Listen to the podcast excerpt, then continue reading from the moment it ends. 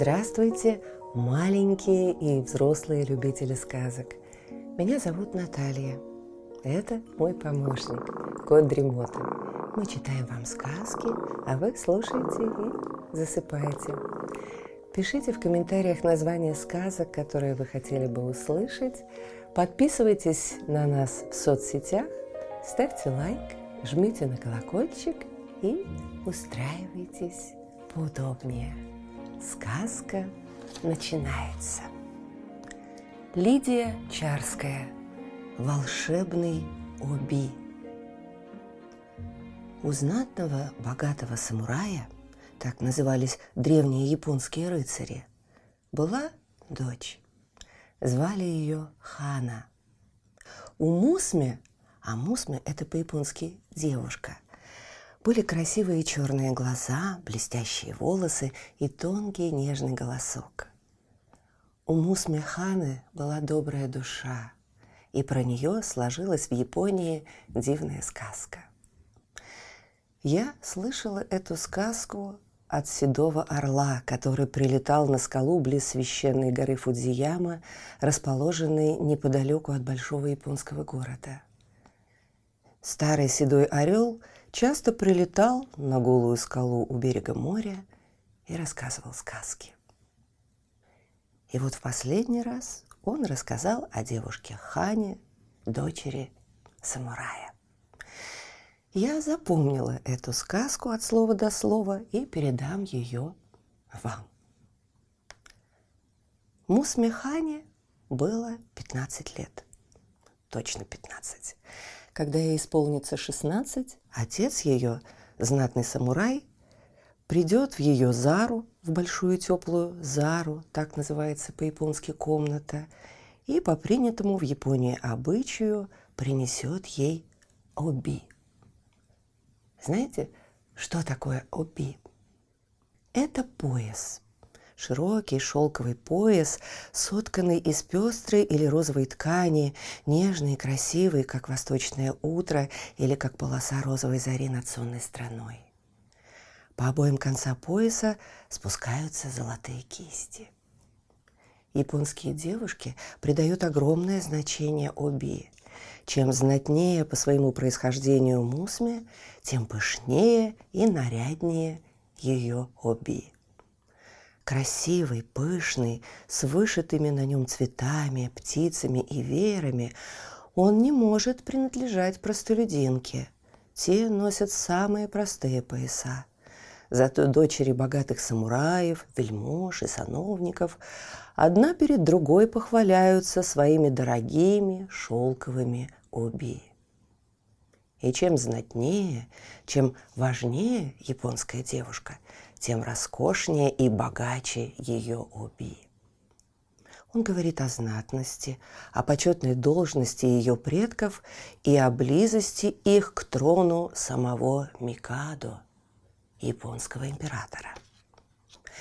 Мусме Хана давно мечтала о таком оби.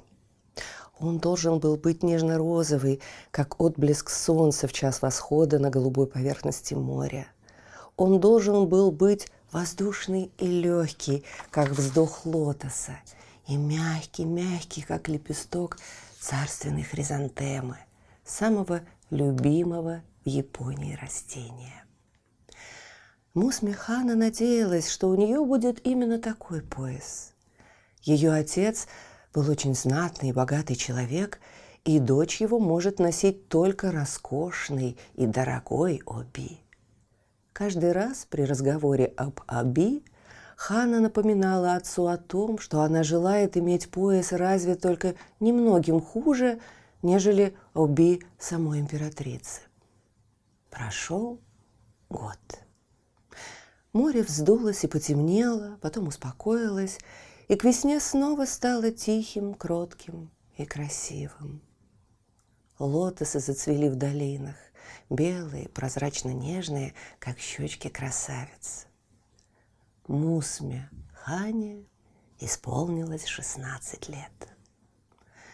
С первым солнечным лучом в ее зару вошел отец и подал ей что-то тщательно завернутое в розовую бумагу. Оби! Оби!» – вскричала Хана и быстро стала развертывать принесенный подарок. О, она не сомневалась, что Оби, принесенный ей отцом, будет роскошнее, красивее и богаче всех тех, которые ей доводилось видеть на ее подругах. И что же? Вместо ожидаемого нарядного подарка она увидела совсем простой темный пояс, которым обвязывают простолюдинки свои скромные платья. Мало того, этот пояс был сделан из старого шелка – расползся от старости в нескольких местах и походил скорее на грязную трепицу, которой опоясывают самые бедные японки свои будничные киримано. Это платье японских женщин в виде халата, в современном русском языке – кимоно. «Что же это? Ты смеешься надо мной, отец?» – вскричала она, заливаясь слезами.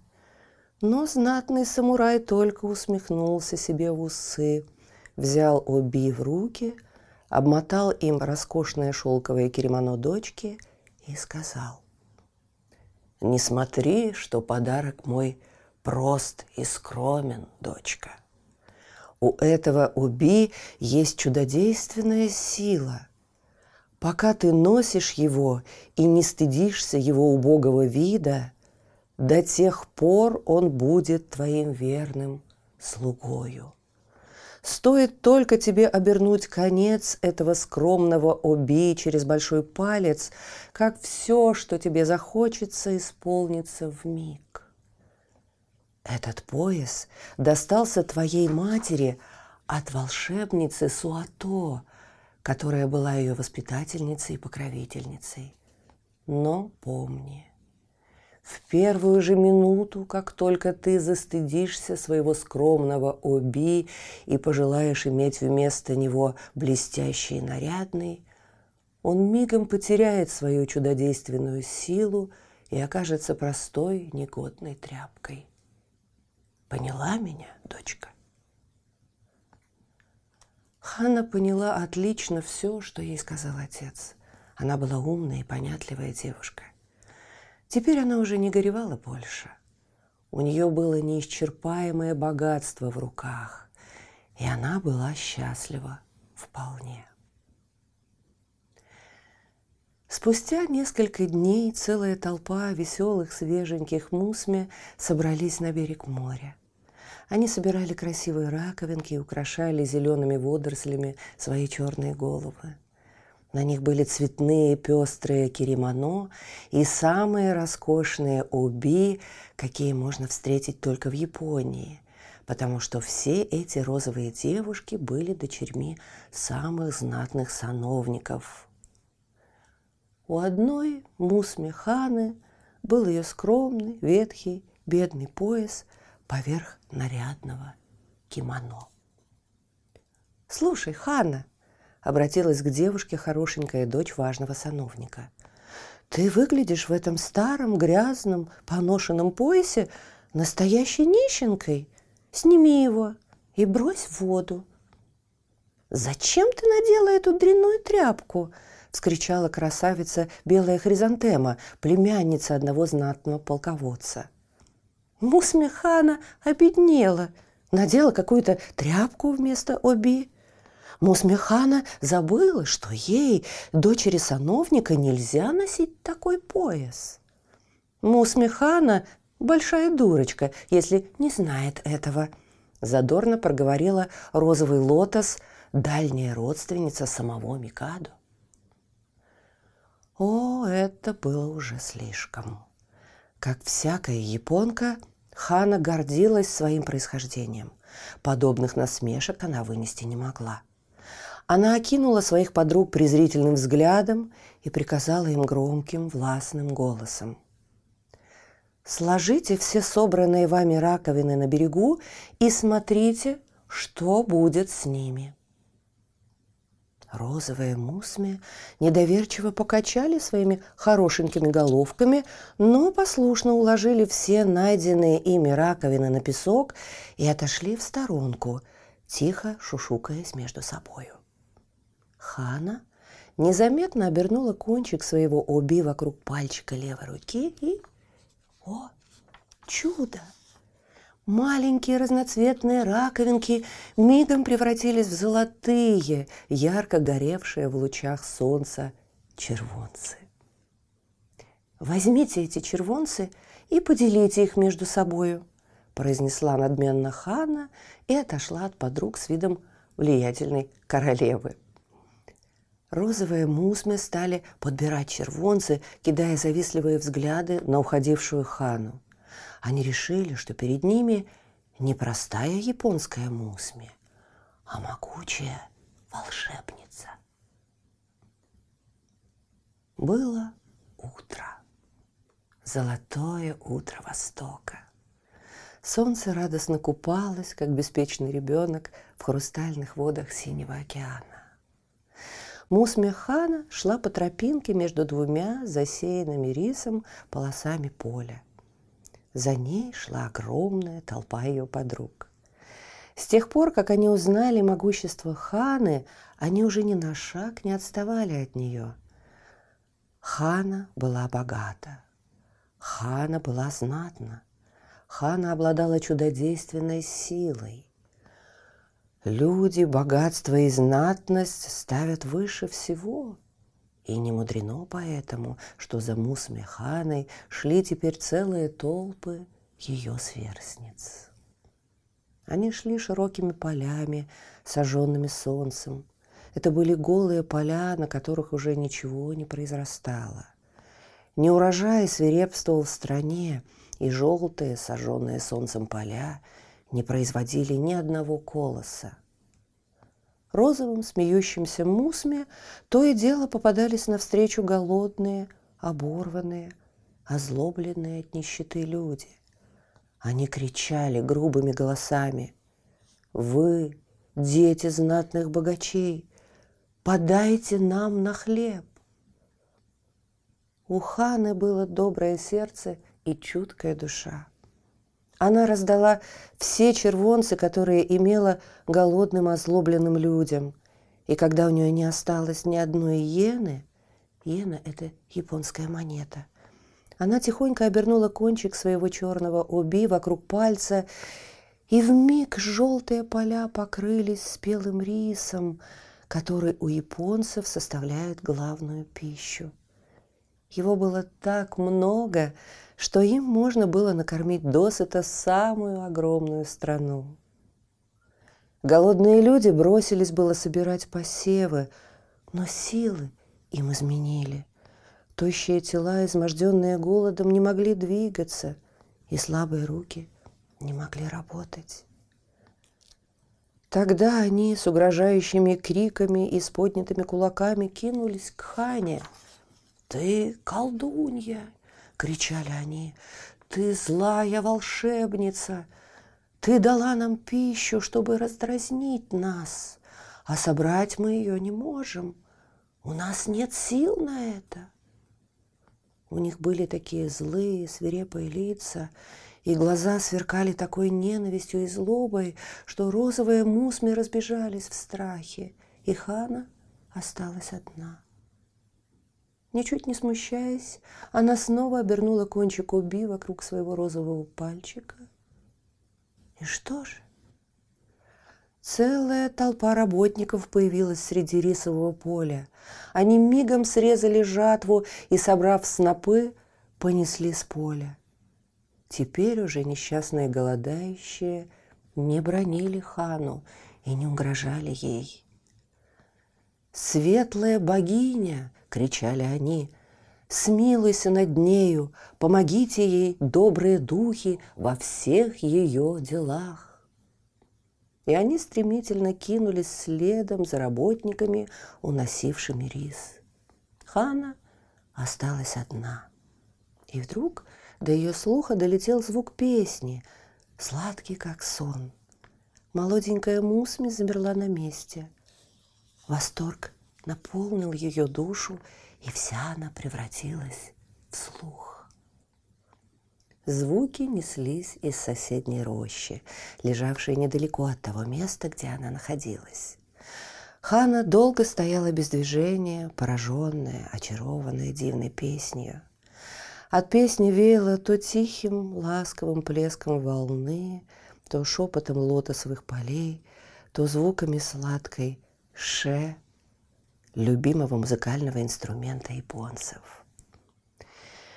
Молоденькая Мусми кинулась в рощу и остановилась изумленная перед огромным столетним деревом, у корней которого сидел красивый юноша в бедной одежде бродячего певца.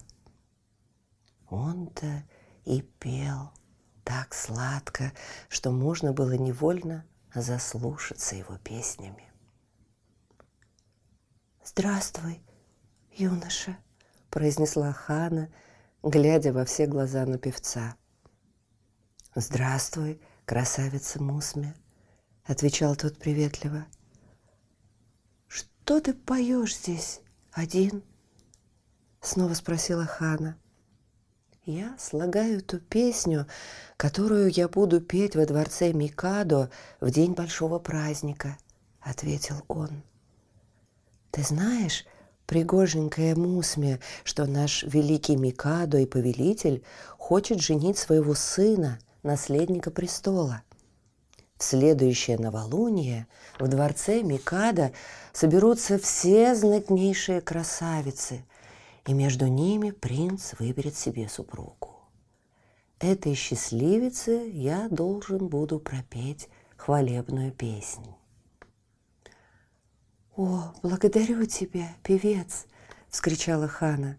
«Благодарю заранее, ведь Микада выберет сыну в жены меня и только меня». Голубые глаза певца блеснули насмешкой. Он весело рассмеялся и вскричал. «Слов нет, что ты очень хорошенькая, Мусме, но во дворец Микада проникнут только те девушки, у которых будут самые роскошные уби, то есть самые знатные мусми. «И я буду среди них. Ты увидишь это!» — вскричала Ханна. Но певец только недоверчиво покачал головою. Мусми Хана полюбилась ему сразу за ее красоту — но он вовсе не подозревал, что перед ним находится девушка очень знатного рода, и притом обладающая такой чудодейственной силой. Он все качал головою и чуть посмеивался румяными устами. А Хана говорила, «Я сорву сейчас цветок желтой хризантемы и отдам тебе желтая хризантема превратится в алую, как кровь, лишь только войду во дворец Микадо. По этой хризантеме ты меня узнаешь. А теперь скажи, как зовут тебя, певец? Меня зовут Иеро, произнес он, любуясь ею. «До свидания, Иеро», — произнесла Хана. До свидания во дворце Микадо. Прощай, пригожая Мусме. Она ушла, и Иеро все смотрел туда, где она скрылась. Она показалась ему лучом солнца, и песня не шла ему больше на ум. В первое новолуние во дворце собралась большая толпа знатнейших красавиц. Хана, стоя у дворца, видела, как быстроногие Дженни-рикши, это японские носильщики и извозчики, примчали нарядные бархатные коляски, из которых выскакивали веселые, как птички, нарядные красавицы. Стража проводила их во дворец. Там встречали их знатные сановники и отводили в тронный зал, где приветствовали красавец сам Микадо и его сын.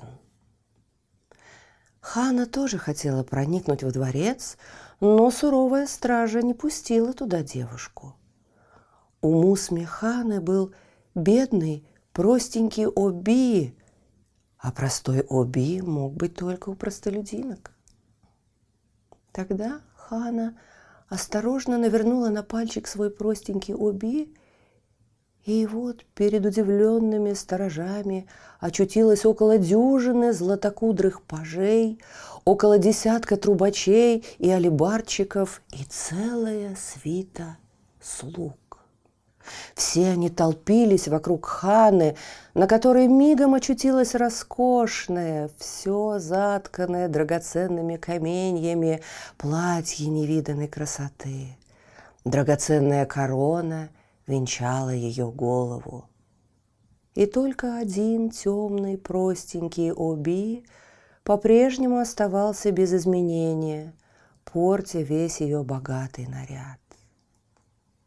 Но никто уже не обращал внимания на скромный Оби, когда важная знатная красавица, окруженная блестящей свитой, потребовала пустить ее во дворец. Стража с низкими поклонами пропустила хану, и уже через минуту она предстала перед лицом Микадо и его сына. Певец Иеру был уже здесь, но Хана и не взглянула даже на бедного певца. Шепот восторга, вызванный ее появлением, совсем оглушил ее. Да и Иеру вряд ли признал бы в этой великолепной принцессе хорошенькую Мусме, которую он встретил недавно. И если бы желтая хризантема, приколотая у его груди, не превратилась вдруг в алую – он никогда бы не узнал Ханы. «Откуда эта дивная красавица?» – произнес сын Микадо. «Это, наверное, очень знатная принцесса. Я хочу выбрать ее в жены». Микадо одобрительно кивнул сыну. Принц взял за руку Ханну, посадил ее рядом с собой среди общего гула, одобрения и восторга. Микадо дал знак певцу, чтобы тот спел свою хвалебную песнь в честь избранницы принца, и бедный Иеро, задыхаясь от горя, потому что он уже успел полюбить Ханну и желал иметь ее своей женой, начал свою хвалебную песнь. Он восторгался красотою Ханны, хвалил ее дивный наряд и роскошную свиту, сравнивал ее очи с ночными звездами, ее нежную кожу с лепестком лотоса, ее уста с кровавой хризантемой, ее маленькие ножки с розовыми раковинами, а блестящие черные, как смоль, волосы с непроницаемой мглою восточных ночей. И только скромный темный Оби не хвалил Иеро. Хотелось Иеру видеть свою будущую повелительницу, опоясанную пестрым роскошным Оби, как и подобало ее высокому сану. И он не жалел звуков, воспевая этот воображаемый, сказочно роскошный Оби, который по справедливости должен был опоясывать гибкий стан красавицы. Звуки лились, как волны, и журчали, как струи, и вздыхали, как ветер, и таяли в самой глубине сердца Мусми. Сердце Мусми под влиянием этих звуков наполнилось одним жгучим желанием получить такой оби.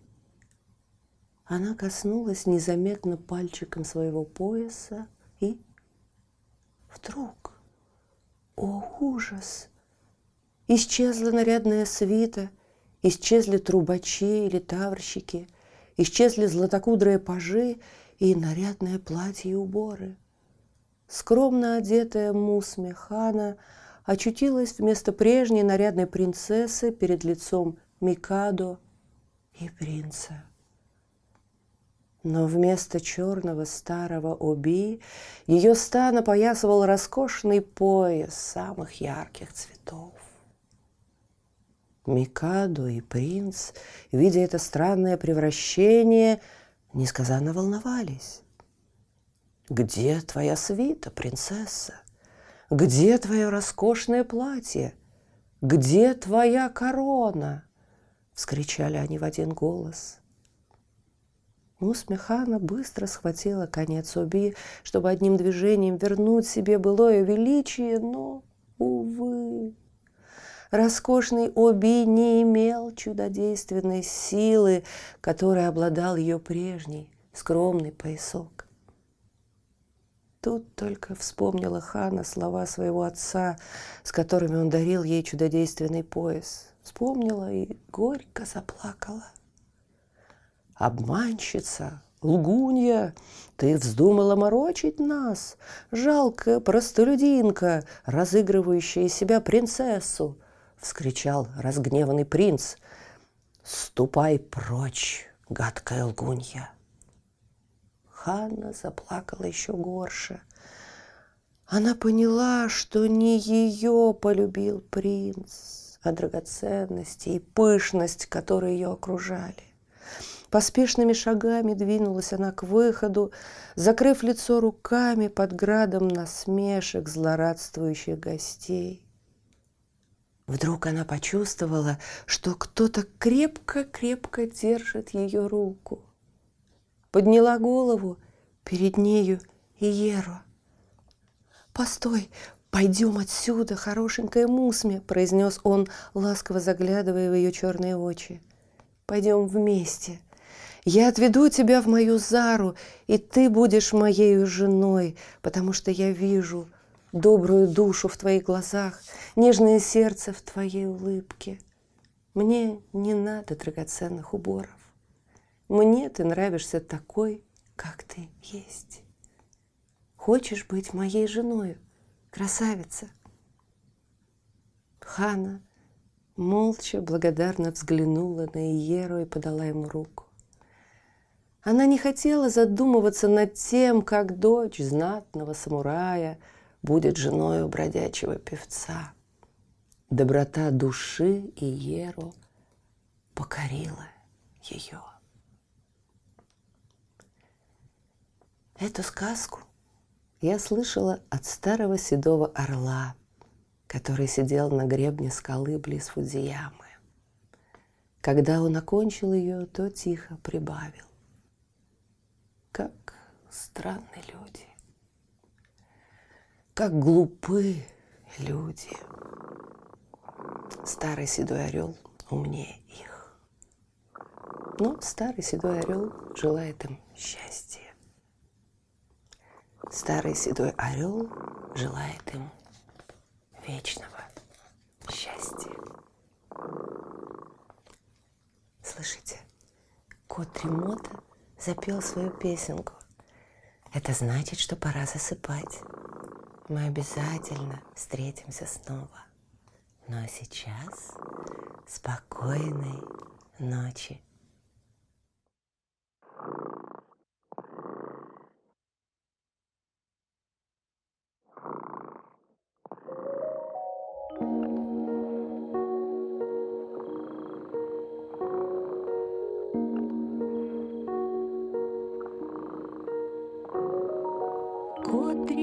Дремота сладко спит, Песенку свою урчит. Только ты не подпевай, Тихо-тихо засыпай,